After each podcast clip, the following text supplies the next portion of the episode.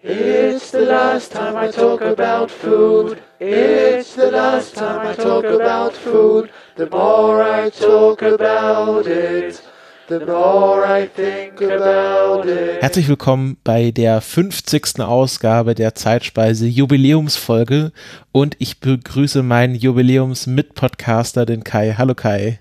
Hallo Christopher.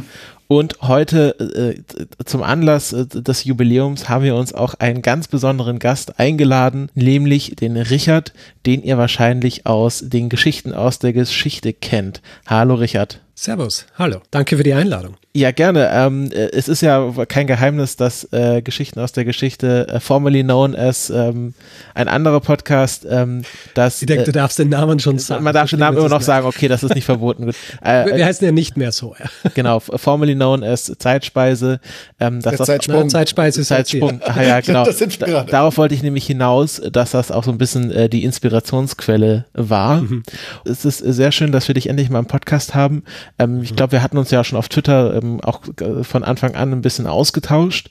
Ja. Und ähm, ihr habt ja in Geschichten aus der Geschichte auch immer ein, äh, immer hin und wieder ein paar Essensfolgen äh, drin gehabt. Richtig.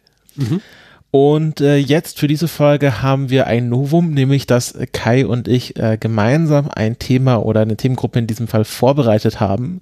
Und es ist etwas, was auf einer Folge ähm, Richard, die du mal vorbereitet hast, aufbaut, nämlich Geschichten aus der Geschichte 81. Also als ihr noch zweistellig wart, ähm, okay. We weißt du, welche Folge, was Folge ein, äh, 81. Ähm, ist es vielleicht die Essensmythen-Folge, kann es sein? Nein.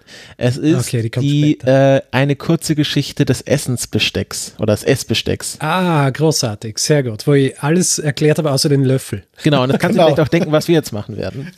den Löffel.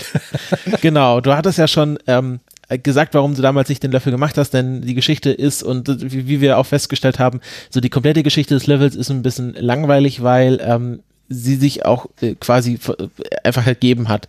Also mhm. man kann sich ja vorstellen, ähm, wenn ich äh, meine Hand richtig forme, habe ich ja im Grunde schon einen Löffel und wenn ich zwei Hände nehme, habe ich, hab ich schon eine Schüssel und ähm, daraus ist dann quasi ähm, der Löffel irgendwann stand, weil man sich gedacht hat, einmal die Hände zu nehmen ist ein bisschen doof und äh, so dicht ist das dann auch nicht.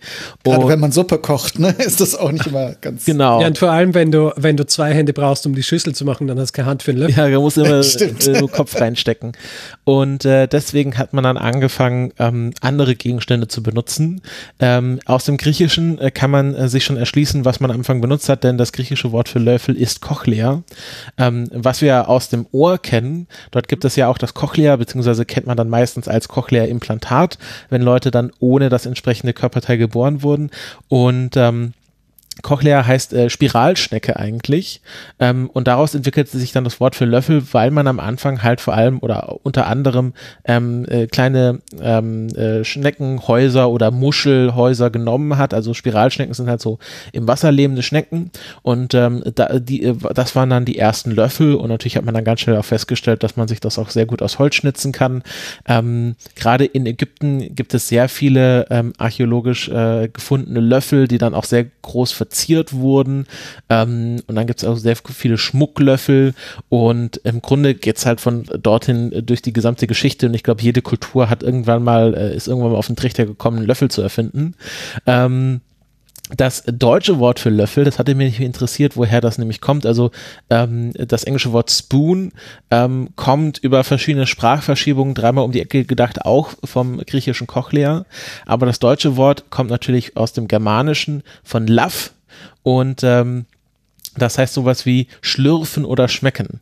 Ähm. Also, dass man halt dieses Schlürfen, was man macht, wenn man den Löffel benutzt oder dieses Schmatzen oder Schnalzen, also es hat verschiedene Bedeutungen.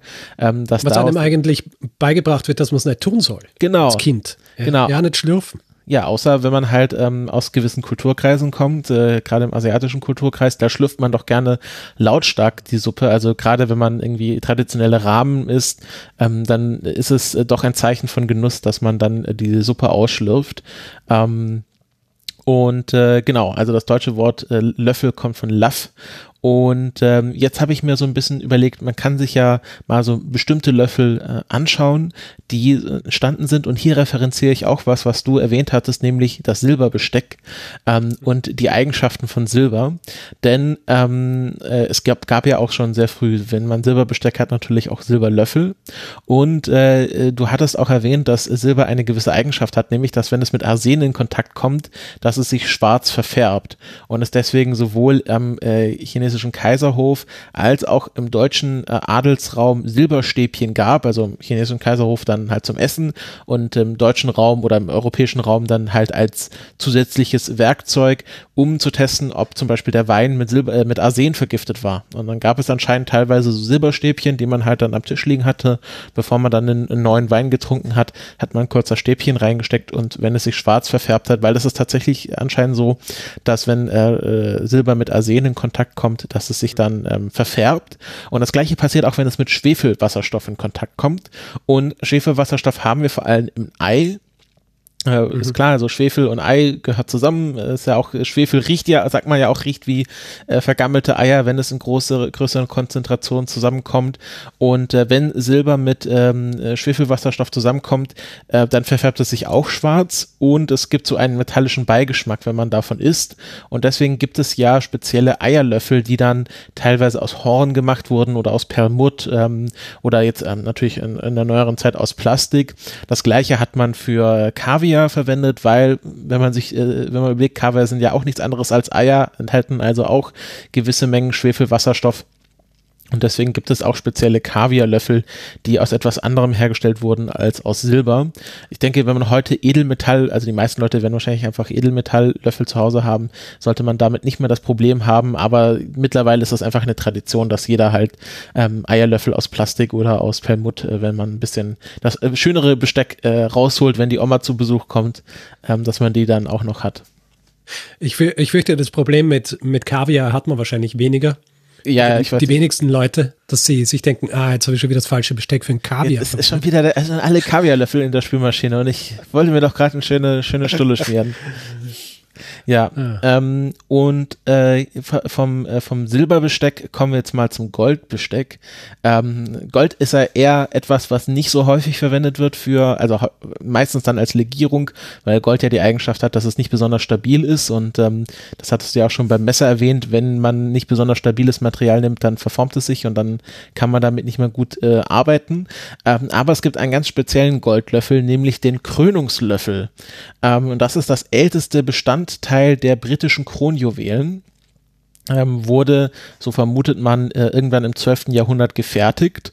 Äh, ursprünglich wahrscheinlich ein Löffel, womit ähm, bei der Messe ähm, Wein und Wasser vermischt wurde, quasi um so ein bisschen den, den äh, Messwein äh, zu strecken. Oder man hat ja auch, hat ja auch generell lange, ähm, äh, als das Wasser an sich noch nicht so gesund war, das mit äh, Wein vermischt, um ähm, es ein bisschen ähm, bekömmlicher zu machen, aber man wollte auch nicht puren Wein trinken.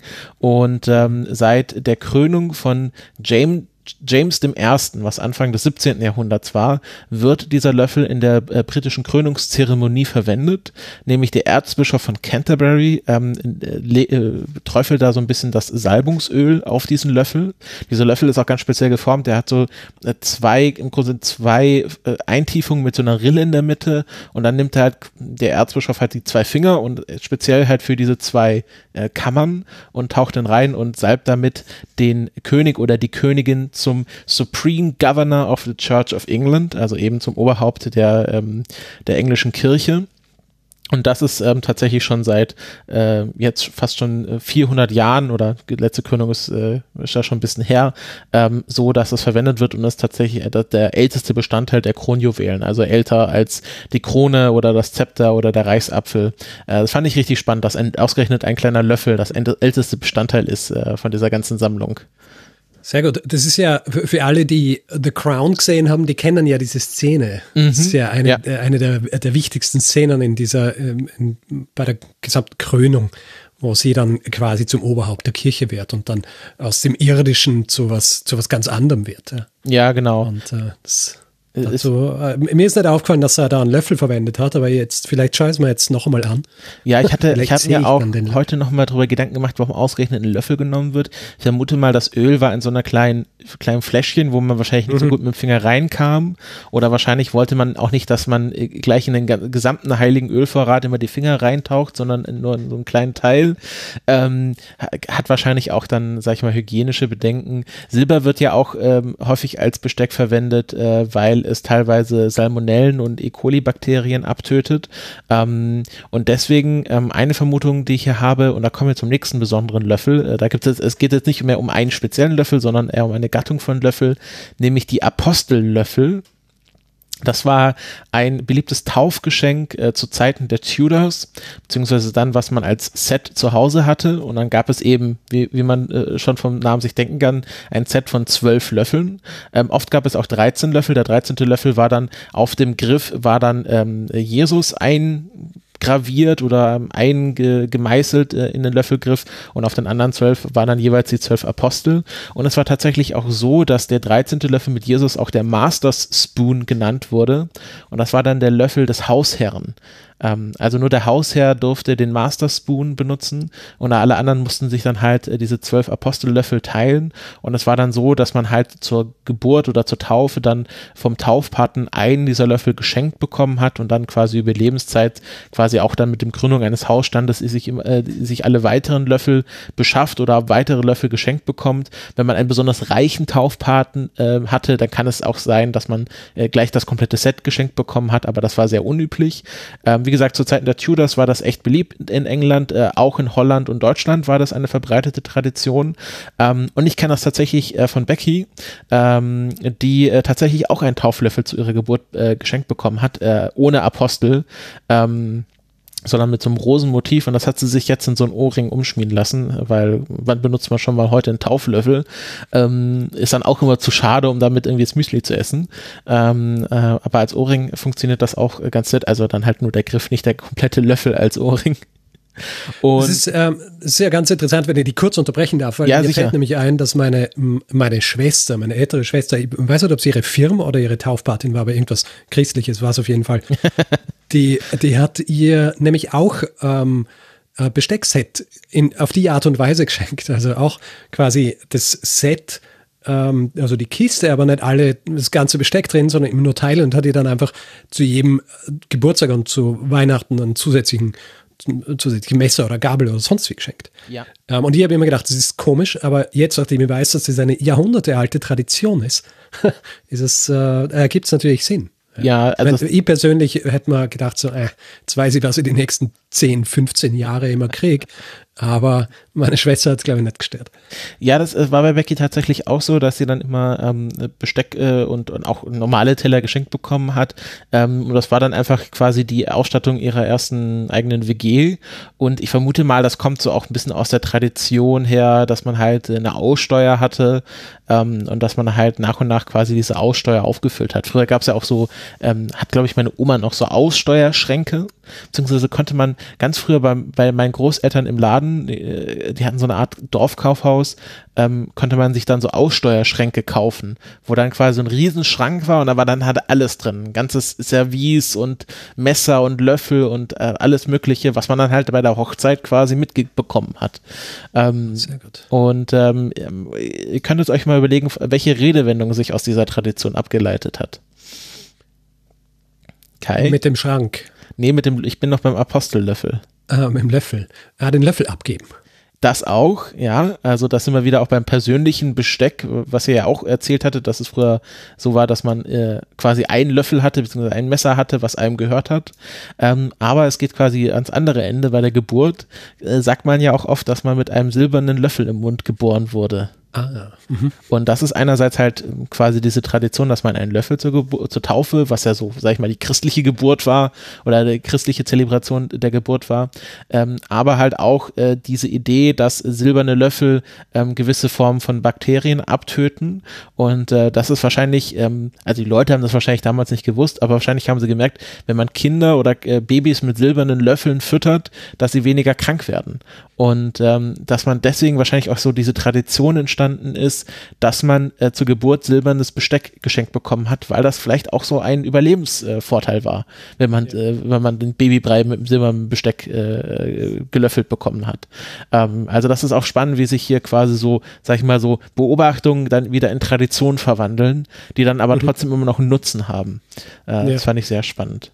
Na, es ist auch, ähm, es erinnert mir grundsätzlich an viele Dinge, die, also wissenschaftliche Errungenschaften oder, oder Erkenntnisse, die ursprünglich auf solchen Beobachtungen basieren, wo man aber keine, natürlich nicht das, das ähm, das Werkzeug hat, um das richtig einzuordnen und zu erklären, warum das so ist. Und dann mhm. äh, schlägt sich das eben in so Traditionen nieder. Ja. Und erst später kommt man dann drauf, dass es natürlich schon einen wissenschaftlichen, belegbaren wissenschaftlichen äh, Grund dafür gibt, aber man hat halt noch ein, zwei, drei Jahrhunderte gebraucht, um es wirklich erklären zu können.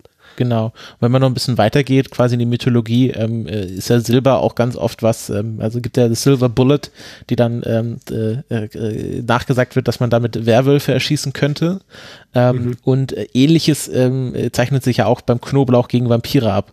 Ähm, dass Knoblauch ja auch gewisse antibakterielle Eigenschaften haben. Deswegen fermentiert sie ja auch so, äh, frischer Knoblauch so schlecht, ähm, weil er so antibakteriell ist, dass da keine, noch nicht mal die Labbakterien ähm, dran anhaften können. Ähm, und dass man deswegen, dass sich daher der Mythos ableitet, dass man halt äh, äh zum Schutz vor Vampiren Knoblauch äh, verwenden kann. Also das mhm. ist auch hier wieder so Wissenschaft und Mythologie vereinigt sich. Mhm. Ganz zum Schluss noch ein Löffel, ähm, der teilweise heute noch verwendet wird. Ähm, hier geht es auch mal um Löffel, der tatsächlich zum Essen verwendet wird.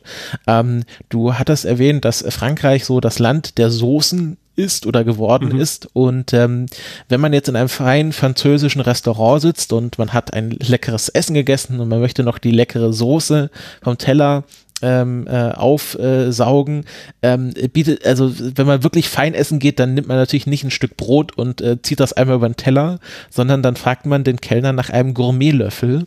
Und das ist ein spezieller Löffel, der genau dafür gedacht ist, dass man am Ende des Essens, und der wird auch nicht sofort, der wird nicht auch äh, gedeckt, sondern da muss man nachfragen, äh, den man bekommt, um die letzten Soßenreste vom äh, Teller zu löffeln. Und der ist auch speziell geformt, der ist sehr flach gehalten, sodass man halt wirklich über einen flachen Teller den einmal so drüber ziehen kann und dann noch die letzten Reste der leckeren Soße auflöffeln kann.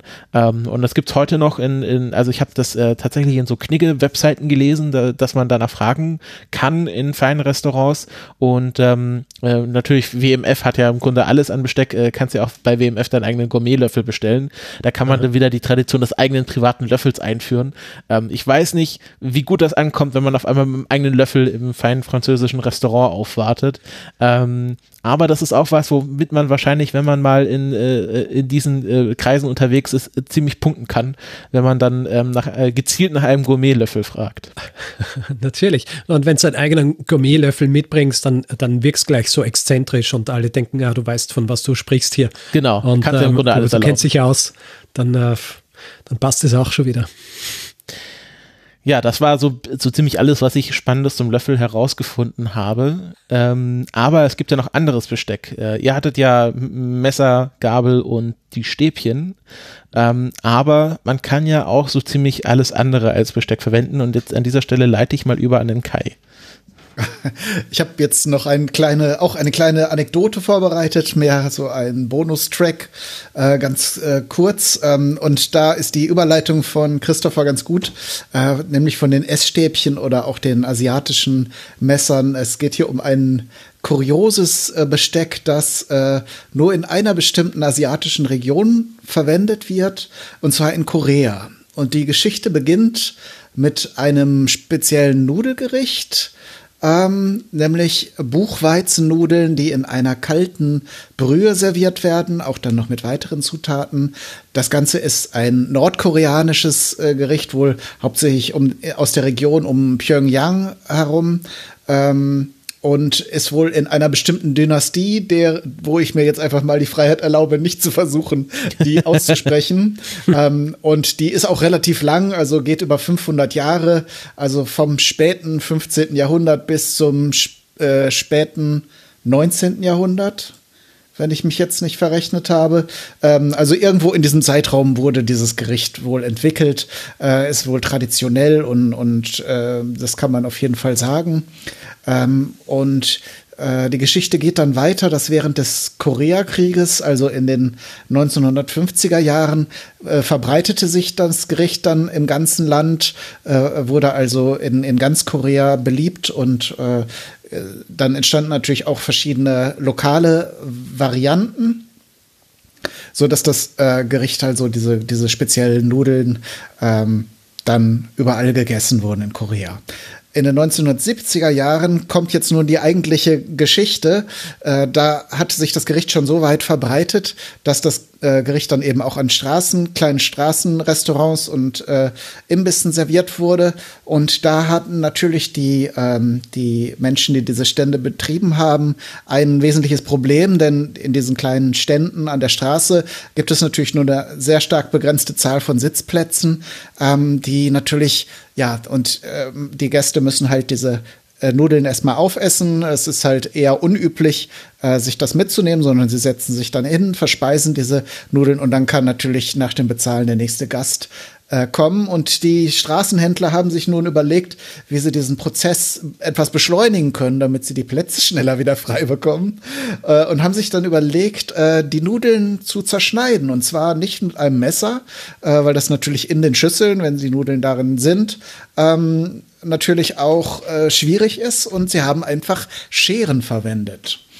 Und das hat sich dann, das war so erfolgreich und hat sich auch dann innerhalb kürzester Zeit verbreitet, dass äh, um jetzt mal einen großen Sprung zu machen, äh, die Schere als sowohl als Essbesteck als auch in der Küche zur Zubereitung von Speisen in Korea äh, quasi ein Standard ist. Also äh, bei dem koreanischen Barbecue, einem ganz weiteren großen Pfeiler der koreanischen Küche, wird also auch das fein geschnittene Fleisch beim Grillen noch weiter zerkleinert mit der Schere. Und wie gesagt, bei den Nudeln ähm, wird, wird äh, eben auch äh, mit der Schere, ähm, die werden die langen Nudeln zerkleinert. Was übrigens auch eine Kurio äh, Kuriosität für den asiatischen Raum ist, denn allgemein gelten lange Nudeln ja auch äh, symbolisch für langes Leben. Äh, und äh, da können die Nudeln natürlich nicht lang genug sein. Also es ist ungewöhnlich, dass die Koreaner da äh, quasi da etwas abweichen und dann eben auch sich trauen, sozusagen die äh, Nudeln klein zu schneiden. Ähm, also ich, ich fand es, äh, äh, es löst immer Befremden aus, wenn Leute koreanisch essen und das dann wirklich ganz authentisch auch äh, zum Beispiel mit der Schere zubereitet wird. Und ich finde das immer bewundernswert, weil es auch so naheliegend und so, also es funktioniert ja. Wenn es jetzt ein Riesenakt äh, wäre, die, das, die Zutaten zu zerkleinern mit der Schere, würden sie es ja auch nicht machen. Ähm, aber dadurch, dass sie äh, so, so unkonventionell denken und das sich einfach mal rausnehmen, dass sie es einfach so machen, äh, entgegen der anderen dem, dem Rest der Welt. Äh, das fand ich schon sehr schön. Ja, also die, für mich ist ja auch, äh, wenn ich mir so vorstelle, dass ich jemanden sehe, der Nudeln mit einer Schere schneidet, für mich ist eine Schere im Kopf äh, ist nie mit Essen in Verbindung. Ja? Und äh, da geht die Schere auch, im Kopf okay, auf. Irgendwas, Irgendwas, ja, irgendwas, irgendwas läuft hier falsch. Aber grundsätzlich, es stimmt natürlich. Es sind einfach nur zwei Messer, die miteinander äh, verbunden sind, ja. Mhm. Und äh, gewisse, gewisse Tätigkeiten einfach viel einfacher machen. Äh, dann ergibt es natürlich Sinn, dass man Schere verwendet. Also mhm. eigentlich äh, stimmt schon. Ja, und äh, ich hatte da, ich hatte da auch mal, äh, wir, diesen persönlichen Teil, den wir jetzt eigentlich immer am Ende machen, den schieben wir jetzt mal zwischendurch, weil es ja auch so viele verschiedene Themen sind. Ich hatte mal ein äh, Erlebnis, wo ich mit meinen äh, Eltern im Amerika-Urlaub äh, bei Niagara at the Falls war, also äh, bei den großen Niagara-Fällen in der mhm. Pizzeria, äh, wo man zur Pizza eine Schere bekommen hat, ähm, so dass man sich dann das Pizzastück durchschneiden konnte, beziehungsweise abschneiden konnte und so ähm, einfacher die Pizza essen konnte. Ähm, warum sie nicht vorgeschnitten kam, war, äh, war mir jetzt nicht äh, erschlossen, ähm, aber ich fand das damals ganz lustig. Ähm, und ich finde generell Schere in der Küche unterschätzt, weil ähm, gerade wenn man irgendwie ähm, Schnittlauch hat oder Frühlingszwiebeln, äh, das geht viel schneller mit einer Schere, einfach schnapp, schnapp, schnapp die, die Stücke mhm. abschneiden. Ähm, es gibt auch so ja mittlerweile so spezielle Kräuterscheren, die dann so mehrere Klingen hintereinander haben, so dass man dann mhm. direkt äh, die Petersilie oder, oder den Schnittlauch ganz fein schnibbeln kann. Finde ich sehr, sehr praktisch. Mhm. Na, bei so Kräutern äh, bin ich d'accord, finde es funktioniert, aber wenn ich mir vorstelle, dass ich, ein, dass ich Frühlingszwiebeln mit einer Schere schneide, dann muss ich immer dran denken, dass so Frühlingszwiebeln ja, wenn du die äußerste ähm, äh, Schale abgenommen hast, dann sind sie ja immer ein bisschen schleimig. Weißt du, was ich meine? Mhm. Ja, ja, da und muss wenn, dann die wenn Schere dann versucht, entsprechend durchzuschauen. Ja, die Schere muss sehr scharf sein, ansonsten rutscht sie immer so weg und ist wahrscheinlich mehr frustrierend als sonst was. Mein Traum ist ja mal noch so eine, so eine richtig teure Schneiderschere mal zu besitzen. Die verwendet man da wahrscheinlich nicht in der Küche, aber mein Opa war Schneider und der hatte so eine. Und das sind schon, das ist schon ein anderes Level an Schere. Also das ist einfach Ah, ja. ähm, ähnlich wie so eine Friseurschere, wo ja so eine äh, äh, Frisurschere so, keine Ahnung, paar tausend Euro kosten kann. Ähm, ist das bei Schneiderscheren auch, dass die halt richtig scharf sind und dann richtig gut schneiden, dass du fast äh, gar nicht merkst, dass du was schneidest. Ähm, Ja. und äh, das ist bei Scheren gibt's immer, äh, äh, das merkt man immer wieder große Qualitätsunterschiede. Ja, Scheren sind halt, äh, werden wahrscheinlich auch eher so ein bisschen stiefkindlich behandelt, was jetzt so dieses Werkzeug angeht. Mhm. Also alles, was irgendwie schneidet, weil bei Messern und so weiter, da, da ist man gewöhnt, dass man die hin und wieder schleifen muss. Ja. Aber wer schleift seine Scheren? Also, Ja. außer, also es ist wirklich so eine, eine Schere, die zum Beispiel zum Schneidern oder sonst wie verwendet wird, die schickst dann sogar ein oder schick, gehst, gehst zum, zum Messerschleifer und er, äh, er schleift sie dir. Aber grundsätzlich, ich habe in meinem Leben noch keine keine Schere äh, geschliffen. Ja, ja, es gibt, es, äh, ich glaube, es gab mal äh, im, im Mittelalter irgendwann um die Zeit äh, sogar den Berufsstand des Scherenschleifers. Ähm, äh, und Waren das nicht sogar auch Wandersleute, die dann Ja, ja. auch äh, sozusagen mobil diesen Service angeboten Das war, das war auch mal ein beliebter Spruch bei meinen Großeltern. Äh, jetzt steh da nicht so rum wie so ein Scherenschleifer. Ähm, also so als, äh, sag ich mal, Leute, die dann in deiner Haustür stehen und dir irgendwie ihre Services verkaufen wollen. Ja, ja. Ähm, sind wie die, wie die Panhandlers im, im Genau. englischsprachigen Raum, oder? Genau. Also die mit ihren, Pfannen. mit ihren Töpfen und sonst wie und Pfannen kommen und äh, als zusätzlichen Service wird halt noch die Schere geschliffen. Oder ist es geschleift? Das ist geschliffen, oder? g- geschliffen, würde ich sagen. So wie die Stadtmauer. Ja, Burgen werden auch Geschleift ist, geschliffen. wenn man jemanden am Boden entlang zieht. Ja, ich habe noch ein ganz kleines Thema, das man aber beliebig lang oder kurz äh, behandeln kann. Ist ja auch ein Ähm, ganz kleines Besteck.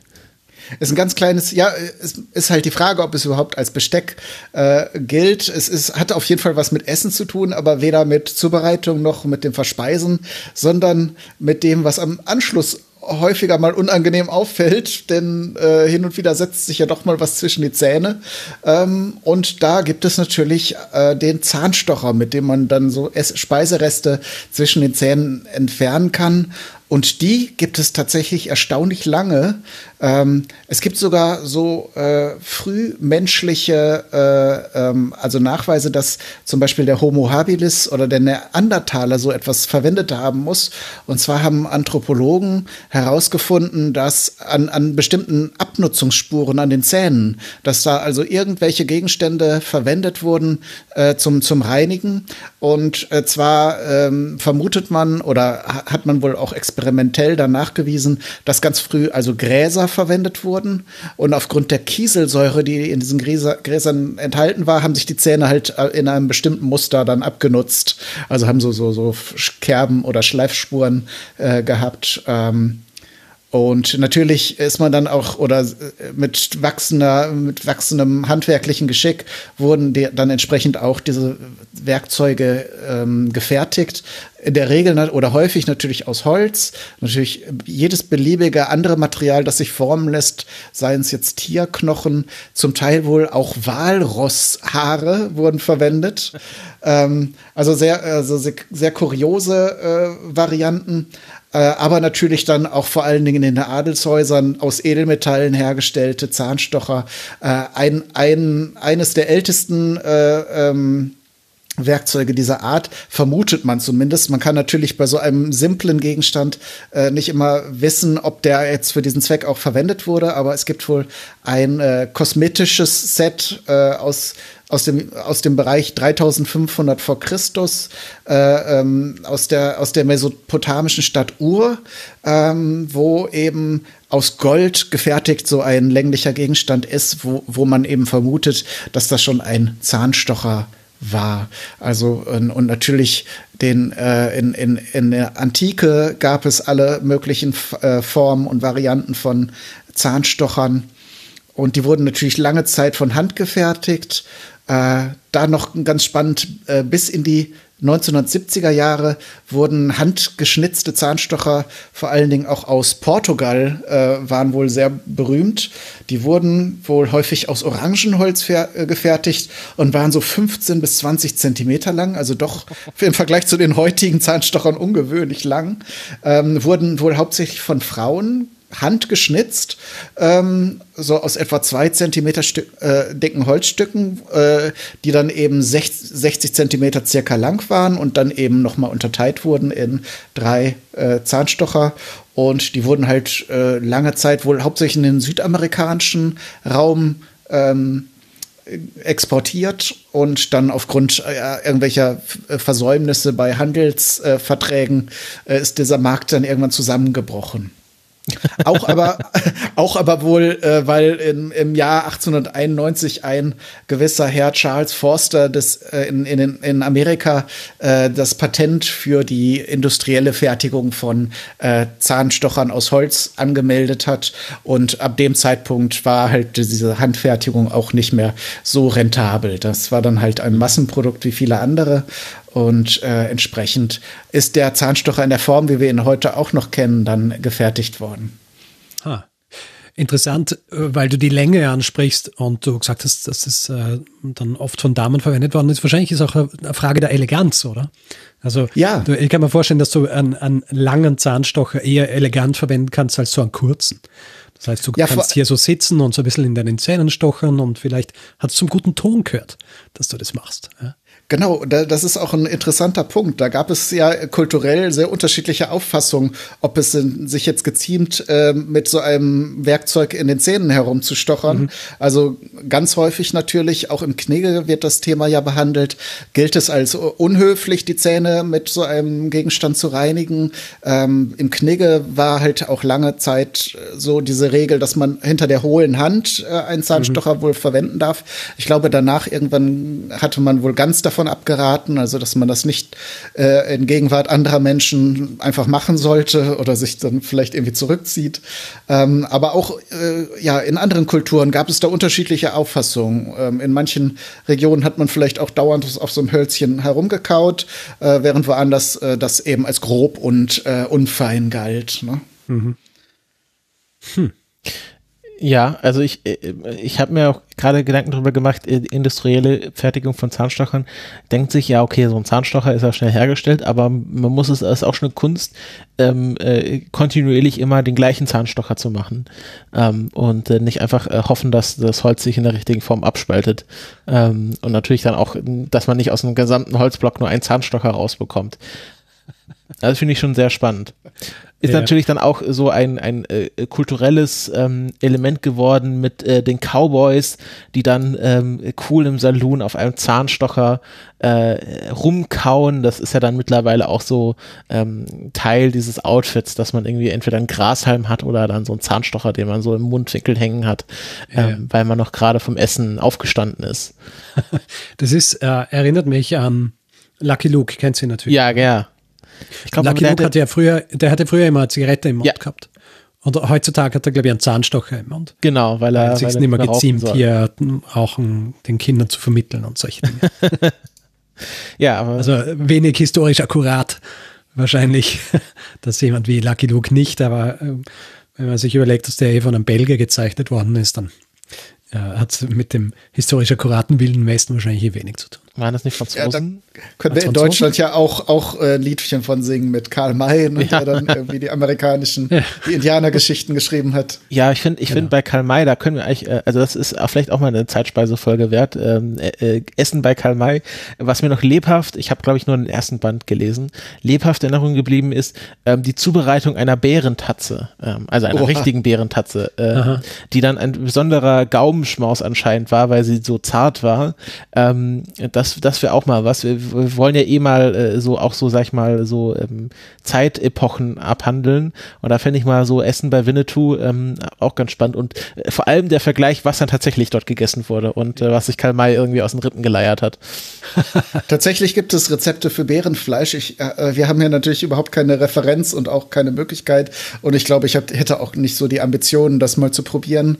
Äh, aber tatsächlich gibt es wohl ähm, äh, verschiedene Überlieferungen, dass Bärenfleisch wohl eine Zeit lang tatsächlich eine Sache war, so auf dem Speisezettel verschiedener Menschen. Naja, ah. ist ja, ist ja ein großes Tier, gemeinhin. Mhm, da ist ja immer viel dran, da wäre es ja eine große Verschwendung, wenn man nicht versucht, ihn, nicht zumindest versucht, ihn zu essen. Ja. Das stimmt, ja. Kommt das Fell ist ja auf jeden Fall immer begehrt gewesen, aber dann dafür diese riesen, riesen Haufen Fleisch einfach zu verwerfen, ist natürlich, äh, wäre natürlich Ja, ich, da hatten die, hatten die ja damals keine Skrupel. Also wenn man sich da diese Stapel an Bison, äh, ab, äh, gehäuteten Bison, Bisons anschaut, die dann äh, rumlagen, die dann nur noch für ihre Fälle gejagt wurden und dann der Rest einfach verrotten, äh, verrotten mhm. ließ, ähm, das war damals, glaube ich, ähm, einfach ein bisschen anders. Aber es ist ja wie ähnlich wie bei der Leipziger Lerche, was ja heute ein, eine Süßspeise ist, ähm, gibt es ja in den USA Bear Claws äh, als äh, so ein als Plunderteilchen mittlerweile, ähm, dass man sich so Bärentatzen so für den Nachmittag äh, aufheben kann. Mhm. Ich wollte gerade noch mal einen Punkt aufgreifen, wo, wo wir schon mal den äh, Richard als, äh, als Ehrengast hier in der Sendung haben. Äh, du sagtest, das können wir hier mal in einer Zeitspeisefolge weiter aus, äh, ausweiten. Äh, ich wollte dich mal fragen, Richard, ähm, hast du irgendein bestimmtes Muster, wenn du gerade nach kulinarischen Themen äh, für Geschichten aus der Geschichte suchst? Oder ist das eher so, dass die, die Sachen so begegnen und du denkst, ah, da könnte ich mal ein spannendes Thema draus machen?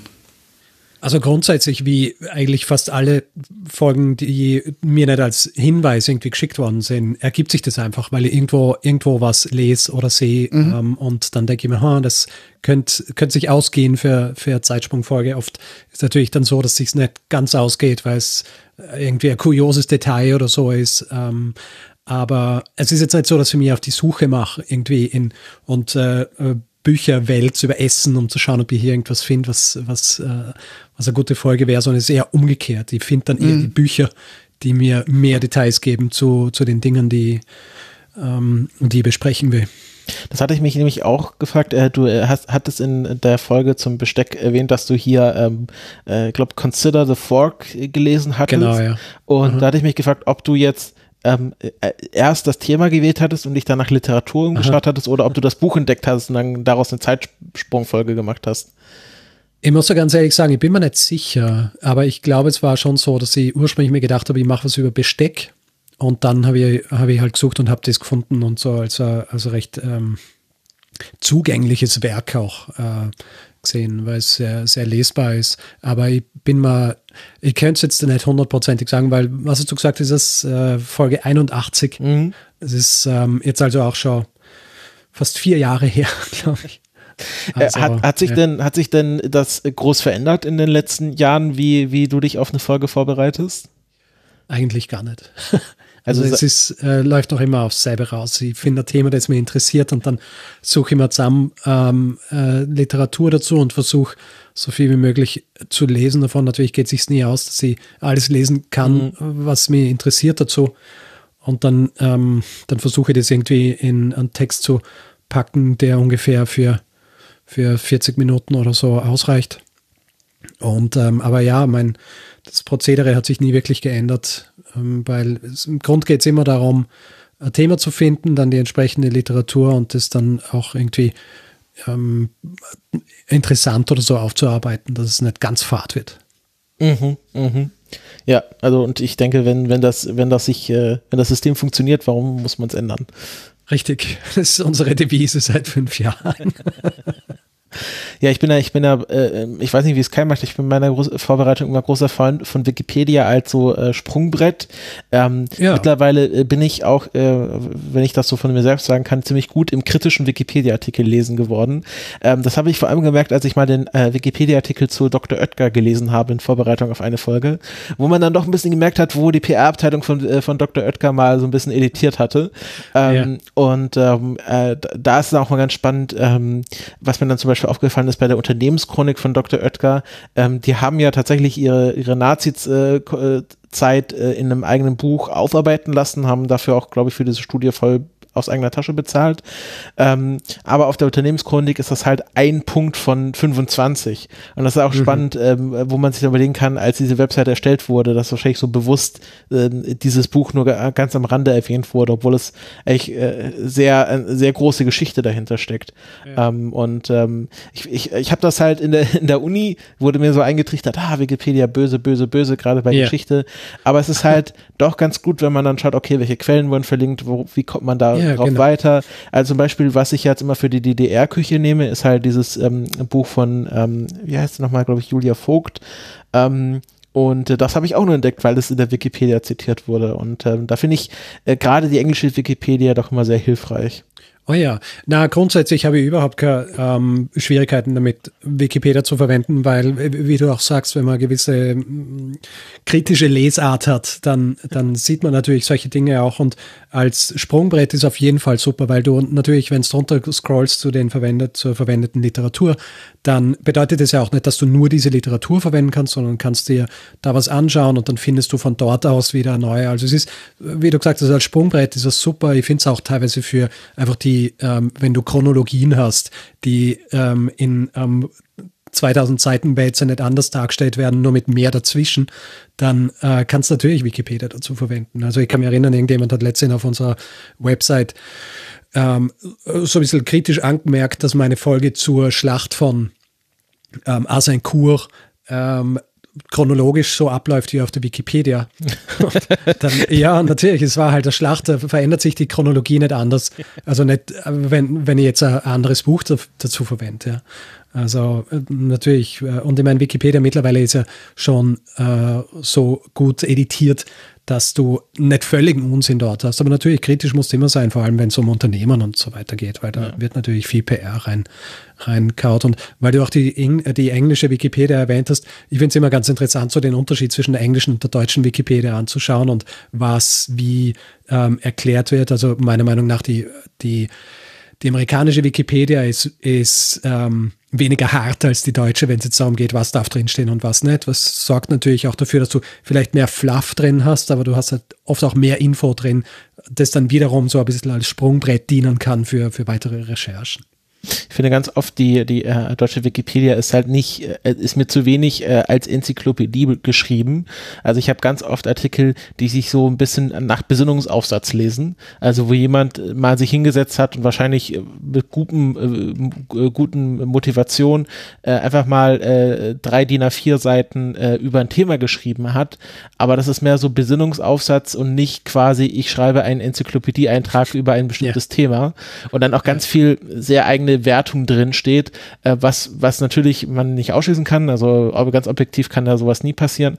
Ähm, aber wo ich mir doch äh, gerne wünsche, dass, oder wenn man es mit der englischen Wikipedia vergleicht, wo auch immer noch mhm. mehr die, die Fakten einfach herauszulesen sind. Und ganz oft fällt einem auch auf, wenn man dann einen Artikel oder ein Buch drüber gelesen hat und dann in den Wikipedia-Artikel reinschaut, merkt man, ah ja, da hat einfach jemand das Buch abgeschrieben, weil es genau gleich aufgebaut wie dieses Buch oder dieser Abschnitt ja. ist genau auf, gleich aufgebaut wie dieses Buch. Ja. Und dann schaut man rein und dann wurde 15 Mal das gleiche Buch zitiert. Ähm, das hätte wahrscheinlich in der Uni auch Abzüge gegeben.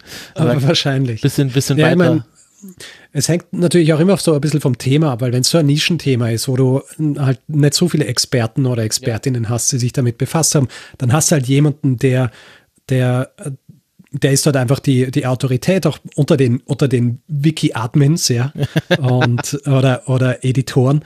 Und da gibt es dann auch nicht viel Gegenwind oder irgendjemanden, der dann auf der Diskussionsseite irgendwie was dazu sagt. Und ähm, mir fallen solche Dinge dann halt erst auf, wenn ich mich äh, mit einem Thema sehr spezifisch auseinandergesetzt habe und dann zum Beispiel Wikipedia als Sprungbrett genommen habe und dann sehe ich in Büchern, ah, okay, die Jahreszahl stimmt nicht oder diese Herleitung oder diese ähm, Erklärung, was, äh, warum das so ist. Und dann, dann erkennt man erst diese Nuancen, wie was ähm, irgendwie problematisch dargestellt sein könnte in der Wikipedia. Aber äh, ich meine, damit muss man leben und wir sind halt äh, wissensproduzierende Gesellschaft und da gehört es halt dazu, dass man auch kritisches, ähm, kritisches Lesen lernt und ich glaube, da ja. ist die Wikipedia ganz gut geeignet dafür.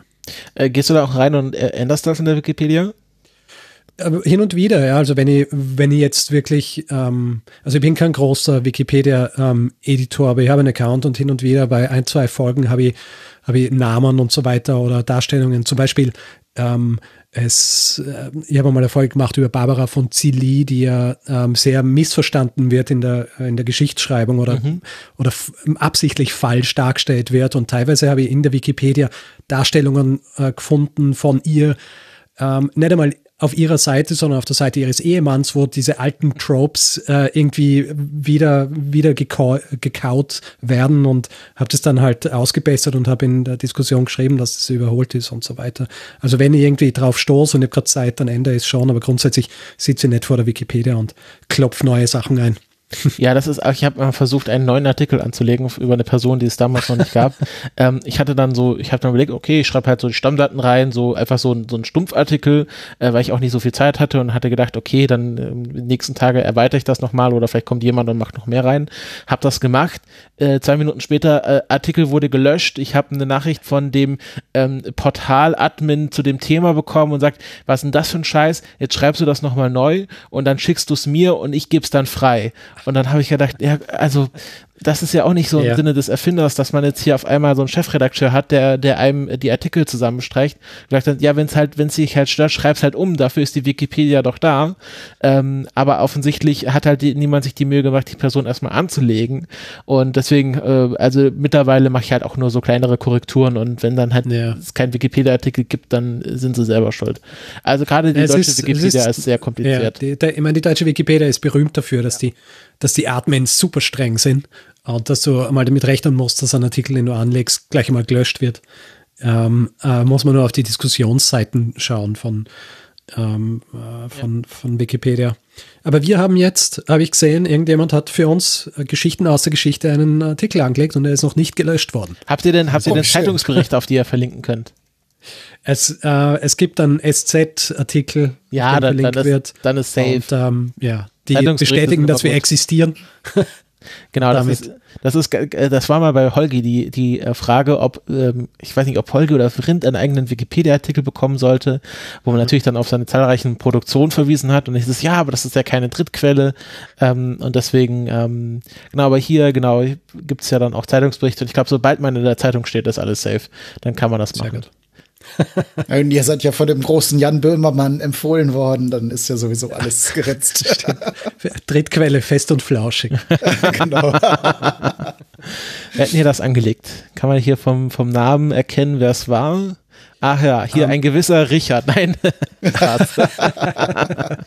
Nein, ich bin tatsächlich darauf hingewiesen worden, weil es einen Punkt gegeben hat, der ähm, wo jemand gesagt hat, das stimmt nicht und äh, wir sollen es ausbessern lassen oder so. Und, mhm. äh, ja. Ist auch gar nicht so lange her, ich 14. Dezember. Ja, also gar nicht, ja. Sehr spannend. Gut, also hat das Jahr 2020 doch noch was Gutes gebracht. Jetzt habt ihr es geschafft. Das, das war der große Durchbruch, in der Wikipedia zu stehen. Sehr gut. Ja, Richard, ähm, wir haben unsere Zielzeit erreicht. Ähm, wir bedanken uns, dass du dir die Zeit genommen hast, an deinem freien Tag äh, bei uns vorbeizuschauen. Danke, danke für die Einladung. Und äh, wir hoffen, dass wir ähm, auf eure Arbeit gut aufgebaut haben. Und, oh, absolut. Äh, ja, vielleicht, äh, vielleicht äh, ist ja dann in, in zur, keine Ahnung, hundertsten Folge der Daniel zu Gast. Und dann haben wir das Set auch voll. Sehr gut. Großartig. Nein, ich freue mich natürlich, dass ihr mich auch zu dieser ehrwürdigen 50. Ähm, also dieser, der Jubiläumsfolge eingeladen habt. Das ist ja auch ein Meilenstein und dass ihr hier dabei sein darf, freut mich natürlich sehr. Gut, dann wünschen wir allen Hörenden ähm, einen guten Start ins neue Jahr. Weihnachten ist jetzt schon vorbei, jetzt steht 2021 an. Ähm, eine Gelegenheit, um neue Geschichte zu machen und hoffentlich ähm, werden wir dann in 50 Jahren aufs Jahr 2021 zurückschauen und denken, hier ging es wieder bergauf. Sehr gut, großartig. Also dann macht's gut, ähm, äh, habt schöne Silvester, leckeres Käse von dir oder Raclette und wir hören uns im nächsten Jahr wieder. Tschüss. Tschüss. Ciao. Heat my head with cream. Eat my arms with mayonnaise. Eat my legs with ketchup. And invite friends around to taste my ass.